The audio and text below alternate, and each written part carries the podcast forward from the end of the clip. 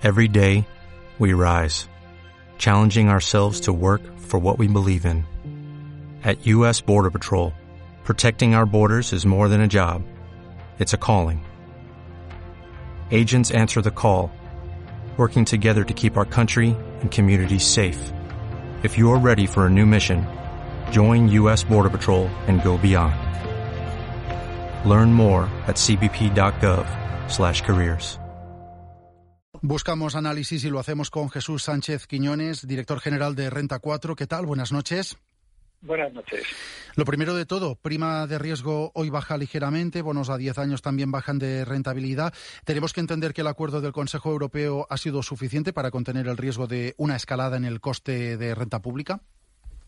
Lo que los mercados están confiando mucho es en el Banco Central Europeo y no en este acuerdo del Consejo Europeo que hasta que se materialice y se concrete y sepa se sepa cómo se va a financiar, pues va a pasar previsiblemente bastante tiempo.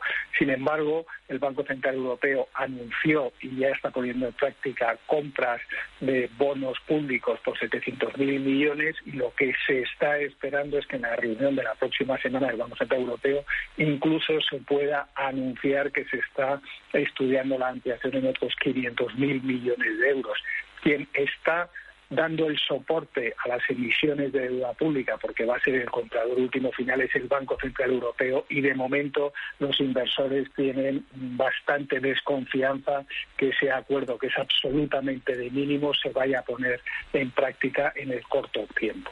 La acción que espera el mercado del Banco Central Europeo es únicamente una ampliación de la dotación de esa línea de 750.000 millones de euros para comprar eh, bonos o se esperan acciones también para hacer llegar directamente la liquidez a empresas, eh, básicamente.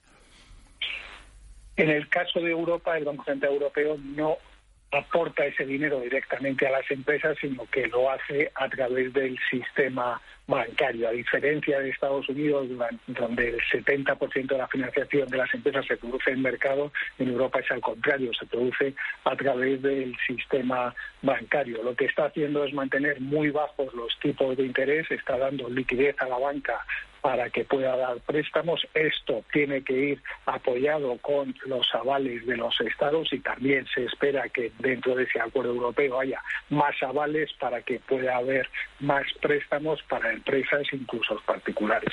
Mm. Eh, Yendo directamente a la evolución de las bolsas, hoy el IBEX ha caído un 2%, eh, vuelve a recuperar esa tendencia a la baja cuando parecía hace unos días que ligeramente y con dientes de sierra miraba un poco hacia arriba. A corto plazo, ¿qué tenemos que esperar en el caso del IBEX 35?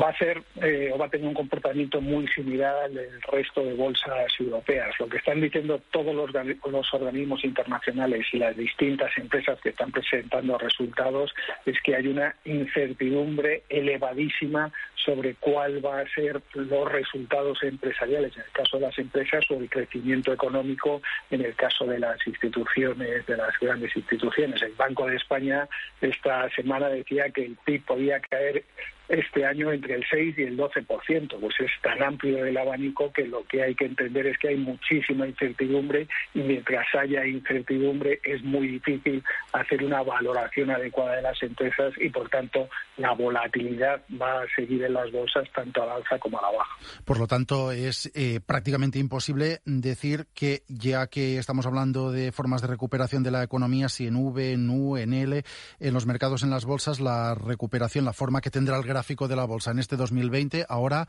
totalmente impredecible.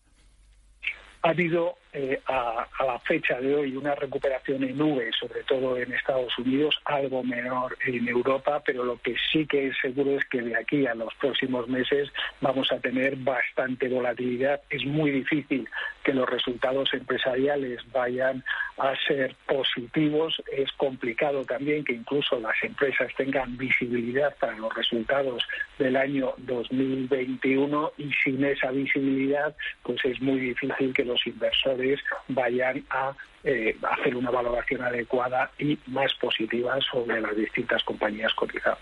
Eh, por último, sectores, uno en concreto, eh, farmacia, sanidad, están subiendo como la pólvora después de, un inicio de, año también con caídas. ¿Siguen teniendo recorrido alcista? Sí, desde luego. Y si hay algún sector que sale beneficiado, uno es el sector salud, eh, otro es el del consumo no cíclico, el del consumo que se va a producir, sea cual sea el, el momento económico, y otro la tecnología. Ahora bien, esta subida de los sectores en general, luego hay que ir empresa por empresa, pero desde luego que son los sectores más favorecidos en una situación como la actual. Pues Jesús Sánchez Quiñones, director general de Renta 4, gracias una vez eh, más y como siempre por su análisis en hora 25 de los negocios. Buenas noches. Muchas gracias, buenas noches.